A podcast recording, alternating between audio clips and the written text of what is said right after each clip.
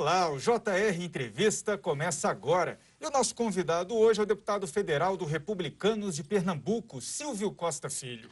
O deputado é vice-líder do partido na Câmara e presidente da Frente Parlamentar do Novo Pacto Federativo. Deputado, seja muito bem-vindo aqui ao JR Entrevista. Eu gostaria de começar o programa justamente falando sobre essa frente parlamentar do Novo Pacto Federativo é, vocês estão defendendo a proposta enviada pelo governo ao Congresso Nacional é, com relação ao Pacto Federativo, por quê?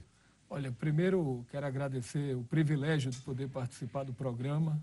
É, você sabe que a gente tem exercido o nosso mandato de deputado federal e, sobretudo, pautado o nosso mandato visando o desenvolvimento regional e o desenvolvimento econômico para a geração de emprego e renda. E nós não podemos falar em geração de emprego e renda, crescimento econômico, sem a volta do investimento público. Eu fui vereador lá do Recife, eu sou um municipalista convicto. Eu digo sempre que o futuro do Brasil, ele não está apenas em Brasília, ele está sobretudo nos estados e nos municípios. Pra vocês terem uma ideia, antes da Constituição de 88, 70% do que se arrecadava no Brasil ficava nas mãos de estados e municípios e 30% nas mãos da União. Hoje, 30 anos depois, essa pirâmide se inverteu.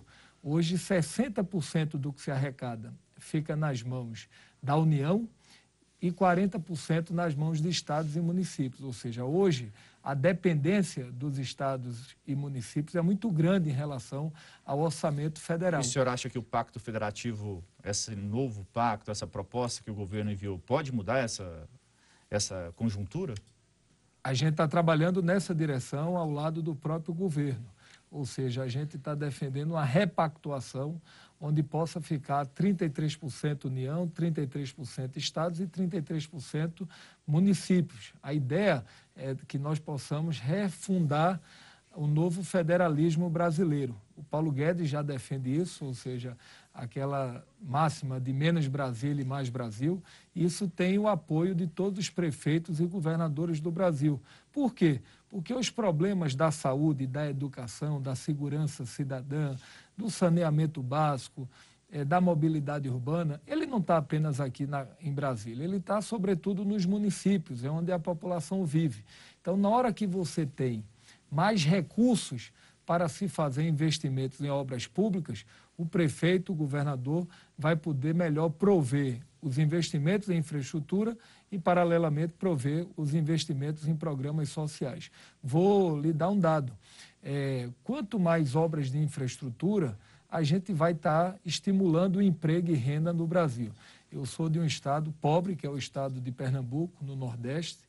Eu sou um defensor dos programas sociais no Brasil. Eu defendo o Bolsa Família, o ProUni, o Pronatec, o Minha Casa Minha Vida, o Luz para Todos. Defendo a ampliação do programa Renda Cidadã, que o governo federal está querendo criar ao lado do Congresso Nacional. Mas o maior programa social do Brasil tem que ser o emprego e a renda. É um emprego que traz dignidade, traz felicidade e traz oportunidades. Então a gente está focado na agenda Brasil, não na agenda Bolsonaro, mas na agenda Brasil, que dialoga com a Previdência, que já foi aprovada, com a potência fiscal de 800 bilhões, na reforma tributária, na reforma, reforma administrativa, no novo pacto federativo, para que a gente possa criar um ambiente e fazer com que o Brasil volte a crescer. E quando a gente fala em um novo pacto federativo com mais dinheiro nas mãos dos municípios, o que, que isso tem a ver? Como que se relaciona essa questão com a reforma tributária agora em discussão? Olha, a gente espera que a reforma tributária, eu sou um defensor da reforma tributária, o Brasil vive hoje um manicômio tributário, vocês sabem muito bem disso. São mais de 27 legislações de ICMS, são mais de 200 legislações de ISS. Isso termina gerando um ambiente ruim para o investidor nacional, sobretudo internacional, pela burocracia de fazer investimentos e de se pagar os tributos no Brasil. É, desde a década de 80, por exemplo, nas eleições de 89, o Afif Domingos, o Carlos da Costa, já escreviam artigos naquele momento defendendo uma reforma tributária. E os anos foram se passando, foram mais de cinco governos. Estamos aí há 30 anos, né? Há 30 anos e até agora não foi feito. Então, pela primeira vez, o Brasil tem a oportunidade de fazer. Nós temos a PEC 45 do Baleia e do API, do Bernardo API.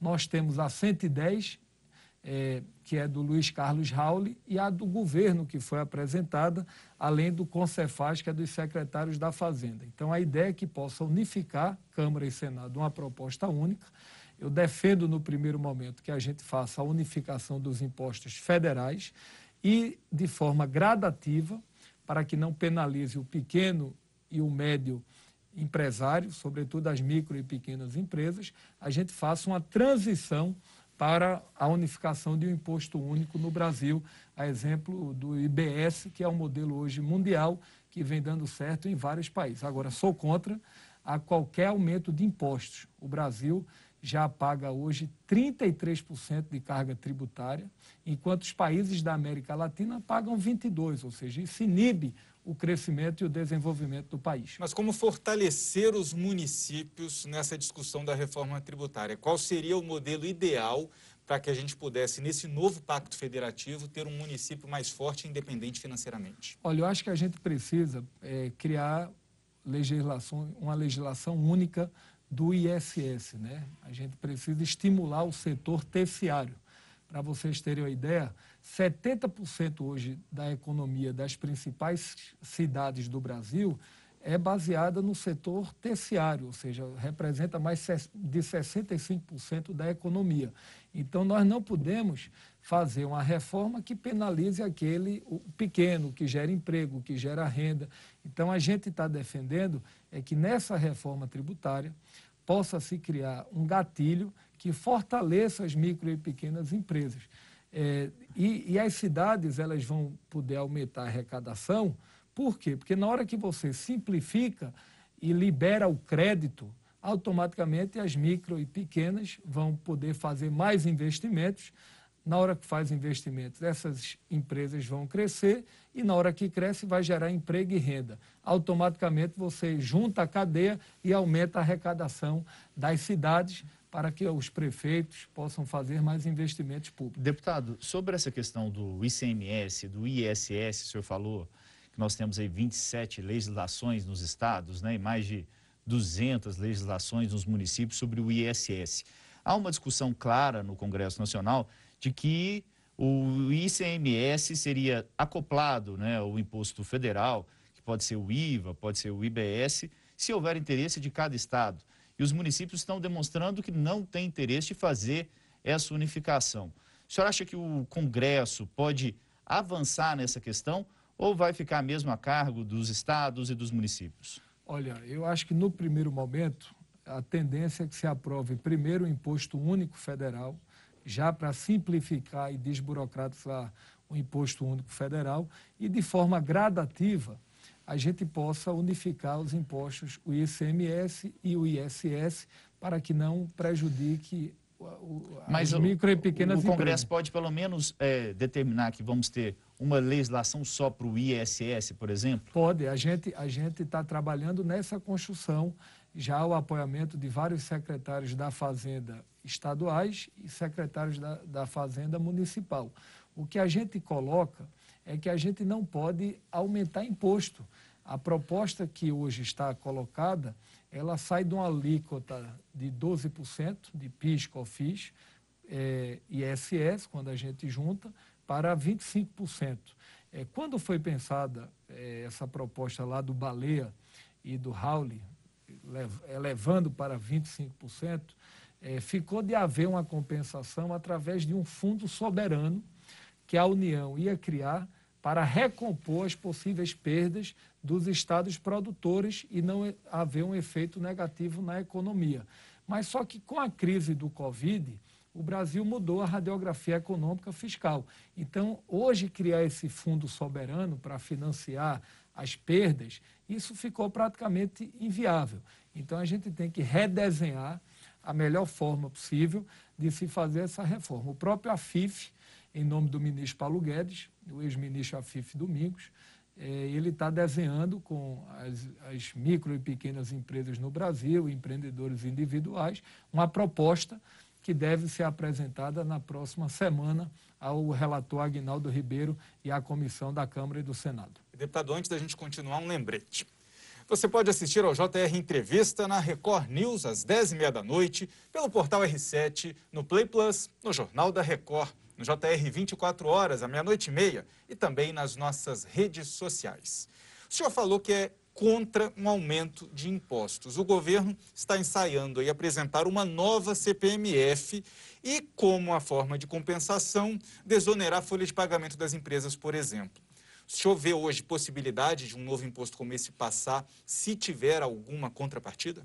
Olha, na minha avaliação, depois de conversar com o próprio presidente Rodrigo Maia e com vários líderes e com o próprio partido, é que aumento de impostos no Brasil, é, no Congresso, não vai passar. Esse é o sentimento, eu já coloquei para alguns integrantes do próprio governo. Agora, o que pode haver é a simplificação, que é o que vai ocorrer, ou a substituição. Ou seja, desde que não aumente carga tributária e que se tenha a substituição, eu acho possível que esse processo possa avançar. Ou seja, você substituir o tipo de, imposto, de impostos é, que são cobrados. Então, esse é um debate que o próprio governo, através do ministro Paulo Guedes, quer fazer. Não aumento que não passa no Congresso, mas a possível substituição é, tributária, tendo em vista a, o ambiente que a gente está vivendo, é, um ambiente é, cada vez mais a sociedade com smartphone, né? todo mundo hoje fazendo operações financeiras através do celular, computador tal. Então, esse debate, ele de fato existe no parlamento. Deputado, o senhor é um dos 513 votos. É, e é importante, então, ficar clara a opinião do senhor. Então, o senhor acha que é possível é, se discutir a substituição, por exemplo, criar esse imposto de pagamentos digitais, né, que às vezes a gente fala como nova CPMF, que é muito parecido, e fazer essa substituição com esse imposto e fazer a, a, aí sim, o senhor, o senhor poderia votar, por exemplo, a favor de uma proposta dessa? Poderia votar, desde que não se tenha aumento de impostos para a população. Eu acho que isso está precificado dentro do parlamento e o próprio governo eh, já percebeu que terá dificuldade de aprovar. O que pode ocorrer, o governo encaminha uma proposta eh, aumentando o imposto, mas em compensação já apresenta outra automaticamente desonerando para que não se tenha aumento de carga. Deputado, esse imposto é eficiente porque há algumas críticas de que ele estimularia exatamente você andar com mais dinheiro em espécie e em grandes negócios você também tentar alguma forma de desvio para não ter que passar por contas, por transferências bancárias e ter esse valor descontado do imposto. Olha, eu acho que o imposto, na minha avaliação, não é uma experiência, seria uma experiência única do Brasil. Esse modelo já acontece no mundo. É, cada vez mais as pessoas estão é, se inserindo é, na bancarização. Nesses últimos 30, 10 anos, foram mais de 30 milhões de brasileiros que passaram a ter conta em banco, fazer operações de crédito. A gente percebeu aí agora que a própria Caixa Econômica cadastrou mais de 60 milhões de brasileiros com auxílio emergencial.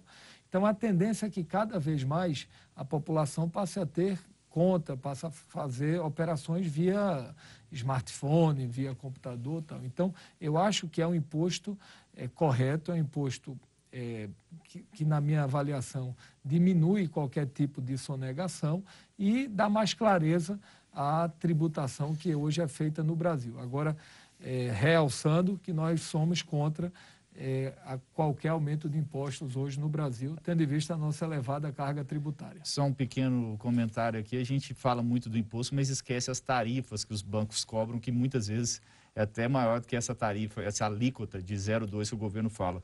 Queria mudar um pouquinho de assunto, falando sobre é, recentemente um veto do presidente Jair Bolsonaro sobre a desoneração da folha de pagamento de alguns setores. Esse veto vai ser discutido pelo Congresso Nacional. O senhor vê a possibilidade de derrubada desse veto? Olha, são 17 setores que o presidente e o governo vetou. A ideia é que o governo possa repensar alguns vetos que tratava de desoneração fiscal.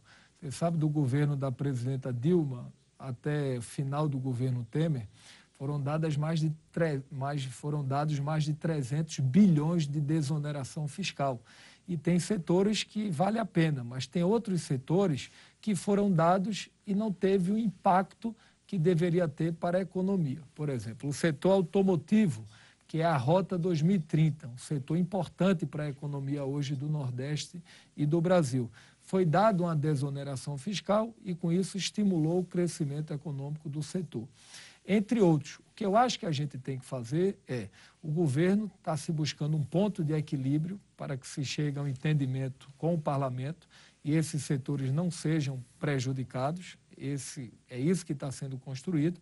Mas a ideia é que se crie uma comissão, parlamento e governo federal, ao lado do Ministério da Economia, para de fato fazer uma leitura criteriosa de todas essas desonerações que foram dadas no Brasil nesses últimos anos, para saber, de fato, aquele que vale a pena e o que não vale a pena. O que vale a pena se preserva e o que não vale a pena, a gente vai querer discutir Mas dentro que ser um parlamento. outro projeto, né? Aí seria outro projeto, outra discussão, não é, nesses vetos que foram feitos. A ideia do veto é se construir com o parlamento e com os setores um entendimento para que não precise vetar, esse, para que o parlamento não derrube os vetos. É isso que está sendo construído e que os setores possam ser preservados e não tenham prejuízos. Deputado, toda vez que a gente pergunta sobre as eleições para a presidência da Câmara, os parlamentares falam não é hora de discutir isso ainda. Mas é claro que nos bastidores as articulações já estão ocorrendo. Tivemos a saída do DEM e do MDB do bloco, né, do blocão, ali exatamente como uma articulação, já pensando nessa eleição em fevereiro do ano que vem. Como está a situação do Republicanos? Como que o senhor está vendo essa eleição? Já tem um nome que possa ser consenso ou ainda será um período aí de cada vez mais nomes lançados até em busca de uma composição maior? Olha, eu acho muito prematuro nós tratarmos ainda de eleição para presidente, até em respeito ao presidente Rodrigo Maia. Eu acho que o presidente Rodrigo ele tem tido um papel importante para Mas o Brasil. ele é um dos principais articuladores. É, ele tem ajudado muito a, a, a, economia brasileira. Nós votamos nesses últimos um ano e meio praticamente matérias importantes. Votamos a Previdência, enquanto a França há mais de quatro anos tenta fazer e não consegue. Nós votamos o marco legal do saneamento, nós votamos medidas aí creditícias, agora junto do governo federal, em mais de 400 bilhões de reais, que tem estimulado o crescimento e a manutenção de emprego no Brasil. Votamos o auxílio emergencial que o governo encaminhou no valor de 200 reais, nós conseguimos elevar para 600 reais. A gente está discutindo a administrativa, a reforma tributária, o novo pacto federativo. Vai ter agora há pouco a lei do gás, que na hora que for aprovada, nós estamos falando de mais de 40 bilhões de novos investimentos que vão chegar no Brasil. Então, na minha avaliação, gastar energia com eleição para presidente da Câmara agora, eu acho é, que não é bom para o parlamento. Agora, nós temos nomes nós temos é, o nome do deputado Aguinaldo, do deputado Arthur, do nome do deputado é, Marcelo, do deputado é, Aguinaldo Ribeiro. Né? Nós temos é, o nome do presidente do nosso partido, Marcos Pereira, que hoje é vice-presidente da casa, tem feito um belo trabalho ao lado do presidente Rodrigo Maia, dialoga com o governo, dialoga com a oposição, tem tido uma postura de independência no parlamento, defende o a, o fortalecimento do legislativo brasileiro, mas eu acho que é cedo para nós falarmos em eleição. Tem o do próprio Elmar, do DEM. Então, eu acho que nesse momento, Deputado. eu acho que a gente tem que é, ajudar o Brasil e, sobretudo, acreditar que amanhã vai ser melhor do que hoje. Deputado, obrigado. E depois do intervalo, o assunto é o projeto de lei das fake news. O JR Entrevista com o deputado Silvio Costa Filho volta já já. Continue conosco. E nós estamos de volta com JR Entrevista, que hoje recebe o deputado federal do Republicanos de Pernambuco, Silvio Costa Filho. Vamos falar sobre o projeto das fake news, que está agora na Câmara dos Deputados, já passou pelo Senado. O senhor acha que esse projeto limita ou não a liberdade de expressão? Olha, eu acho que isso é, fortalece a liberdade de expressão. Por que, é que fortalece? Porque a liberdade de, de informação, na minha avaliação, é a boa informação. Infelizmente, hoje a gente está vivendo cada vez mais numa sociedade aculturada. Você tem uma ideia de cada 10 jovens que chegaram aos 15 anos, Infelizmente, nove não leram um livro na vida, ou seja, as pessoas cada vez mais elas não estão lendo, não estão se preparando. E a gente está vivendo numa sociedade que cada vez mais se comunica pelo celular, pelo zap e tal.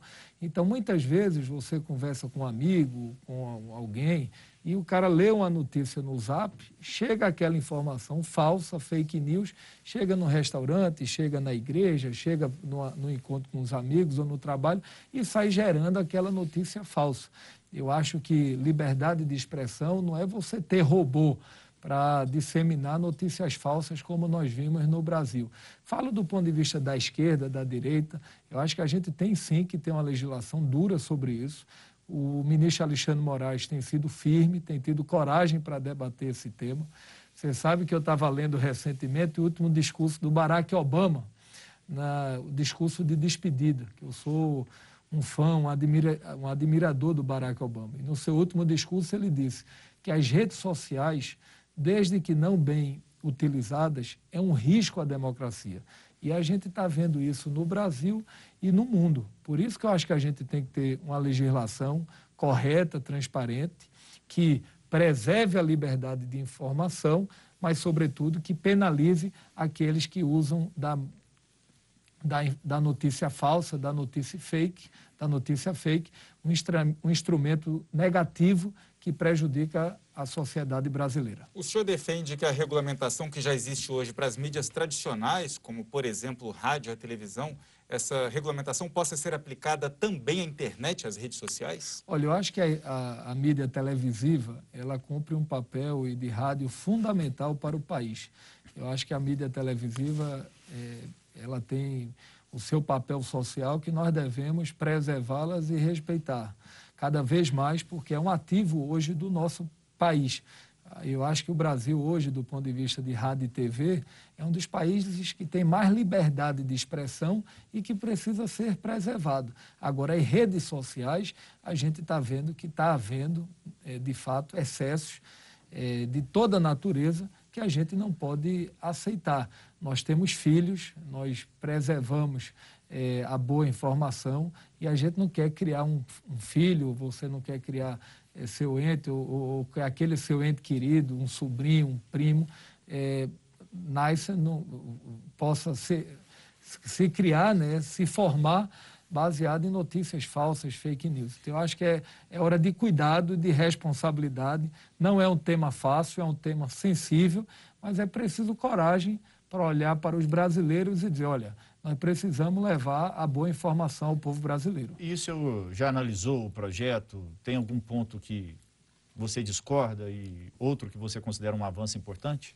Olha, eu acho que eu, eu discordo quando se coloca em parte do projeto que tem que, ver, tem que haver aí, que está sendo discutido, um, um, um, um conselho para estar tá, para fazer o monitoramento dessa questão é, das redes. Né? Eu acho que a gente tem que aperfeiçoar como seria o aprimoramento é, do monitoramento de, da fiscalização da notícia fake news. Eu acho que esse diálogo com a Facebook, esse diálogo com o Google, esse diálogo que está sendo feito hoje é, pelo próprio parlamento, eu acho que ao final nós iremos chegar a um bom texto, é um texto que se busque o equilíbrio e automaticamente se preserve a liberdade mas ao mesmo tempo se crie regras mais duras que levam hoje notícias falsas. A gente não pode aceitar esse tipo de procedimento no Brasil. E você pode assistir ao JR Entrevista na Record News às 10h30 da noite pelo portal R7, no Play Plus, no Jornal da Record, no JR 24 horas à meia-noite e meia e também nas nossas redes sociais, Yuri.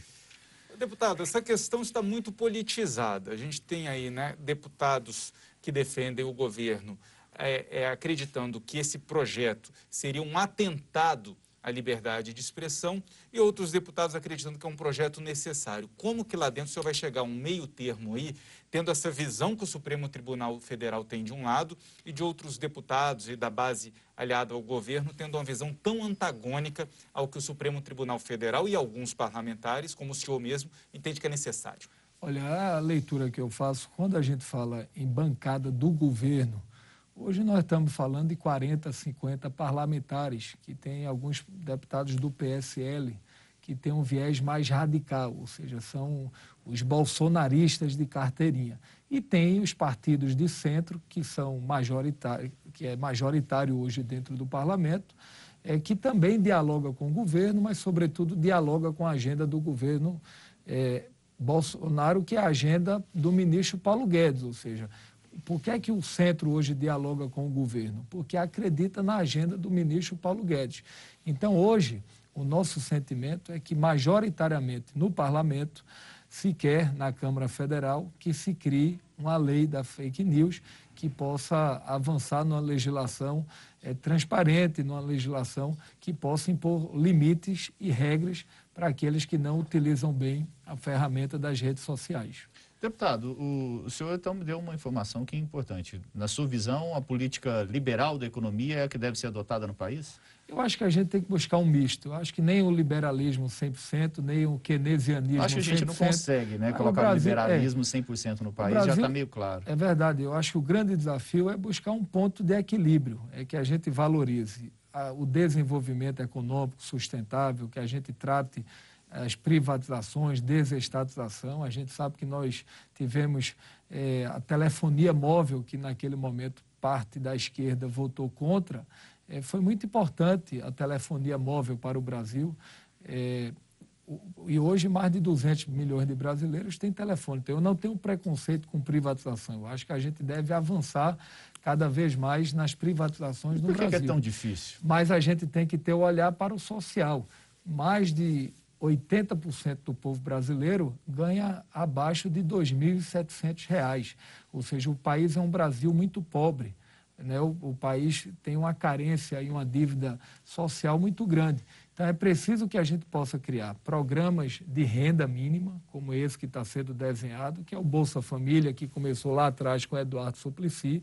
A gente precisa ter o olhar para aqueles que mais precisam, mas ter também o viés do desenvolvimento regional. Para você ter uma ideia, para o desenvolvimento do país. E a gente precisa avançar em portos, investimentos em portos, aeroportos, rodovias, estradas, é, para que o Brasil volte a crescer e gerar emprego.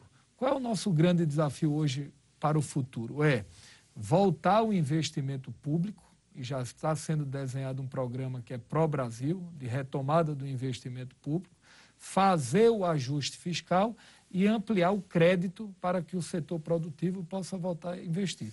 Dessa forma, o Brasil vai voltar a crescer e gerando emprego e renda para a população. Obrigado, deputado. Agora a gente faz mais um breve intervalo e na volta a gente continua conversando com deputados republicanos de Pernambuco sobre essa aproximação do governo com o chamado Centrão e o liberalismo e o combate à desigualdade social. Não sai daí. O JR Entrevista está de volta e o nosso convidado hoje é o deputado federal do Republicanos de Pernambuco, Silvio Costa Filho. Deputado, o senhor falou que o Centrão se aproximou ao governo Bolsonaro pela agenda econômica de Paulo Guedes. Mas o senhor também falou no bloco anterior que é necessário ter mais investimento público. Isso não vai de encontro exatamente ao que o ministro da Economia, Paulo Guedes, tem pregado, inclusive tem discutido, criado problemas internos no governo, porque existem duas alas, a desenvolvimentista e a liberal. Como é que fica essa situação? Olha, é, o ministro Paulo Guedes, é preciso que a gente faça uma, uma reflexão sobre o papel do ministro Paulo Guedes. Ele é um ator hoje fundamental para o país. Acho que tem sido o ponto de equilíbrio entre o governo e o parlamento. Ou seja, por que, é que o governo Bolsonaro ele tem uma sustentação dentro do parlamento brasileiro? Porque hoje mais de 70% dos parlamentares dialogam com aquilo que o ministro Paulo Guedes defende, que é ajuste fiscal, recuperação do investimento público, desenvolvimento econômico. É por isso que o governo hoje se sustenta dentro é, do parlamento. Agora, ele veio do mercado, ou seja, é a primeira vez que ele está, de fato, tocando um, um ministério da importância do Ministério da Economia. E ele está se deparando com a realidade dura, com a realidade regional do Brasil, que muitas vezes quando você está no dia a dia, a dor da, da gente, né, a dor social, muitas vezes não sai nos jornais. Ou seja, ele está vendo que a realidade do liberalismo no Brasil, como ele defendia integralmente antes do governo, que é a da escola de Chicago, né? ou seja, o liberalismo na sua essência, ele está vendo que no Brasil ela, isso não cabe. O que cabe no Brasil é você preservar o liberalismo, mas ter um olhar para é, o desenvolvimento social. E desenvolvimento social significa dar educação de qualidade, investir através do Bolsa Família e do Renda Básica. Lógico que você não pode só dar o dinheiro, você tem que criar a porta de saída para esses programas. A necessidade de se ampliar o crédito no Brasil, uh, o Minha Casa Minha Vida, a Caixa Econômica tem tido um papel importante eu falava com Pedro Guimarães da Caixa e ele me deu um dado que eu fiquei impressionado. Esse ano, em plena pandemia, nós, o Brasil vendeu mais Minha Casa Minha Vida, projetos habitacionais esse ano do que o ano de 2019. Na hora que o governo aportou números é, de ontem, 150 bilhões no auxílio emergencial, né, os 600 reais, significa dizer que o varejo amplo cresceu para 19%.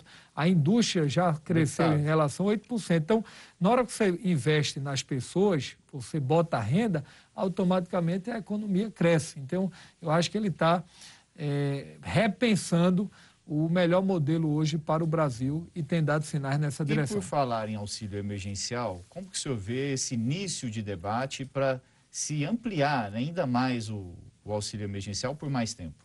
Olha, eu acho que o Brasil é, ele tem que se criar, tem que ser criado um auxílio emergencial, que é um programa de renda básica, de renda mínima. O governo já fala hoje em colocar no valor de 320 reais. Seria o Renda Brasil. O Renda Brasil para mais de 40 milhões de brasileiros. Isso está sendo gestado dentro do governo. Se vier naturalmente terá o apoio majoritário do parlamento brasileiro, mas nesse momento foram prorrogados mais dois meses e o Brasil não aguenta pagar 600 reais a de perpétuo, a conta não fecha. Você tem uma ideia, o déficit do Brasil estimado no início do ano, antes do Covid, o déficit primário era de 118 bilhões. Hoje, o déficit está mais de 850 bilhões e quando você bota a rolagem da dívida, que é em torno de 400, vai para 1 trilhão e 100 milhões, ou seja, um quadro preocupante.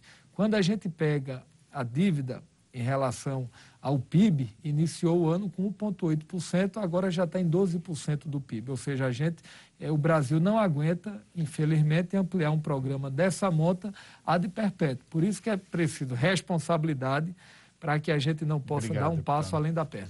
Vamos chegar no fim do ano com um PIB um vermelho, muito vermelho. Estamos falando em 6%, né? Pois é. é. Mas vamos torcer que o Brasil reaja e que as coisas avancem e dê certo. Deputado, muito obrigado. JR Entrevista fica por aqui. Lembrando que você pode assistir ao programa na Record News às 10h30 da noite, pelo portal R7, no Play Plus, no Jornal da Record, no JR 24 horas à meia-noite e meia e também nas nossas redes sociais. Obrigado mais uma vez pela entrevista. Obrigado. Deputado Silvio Costa Filho, do Republicanos de Pernambuco. E eu agradeço também a sua companhia e audiência. Até a próxima. Tchau, tchau.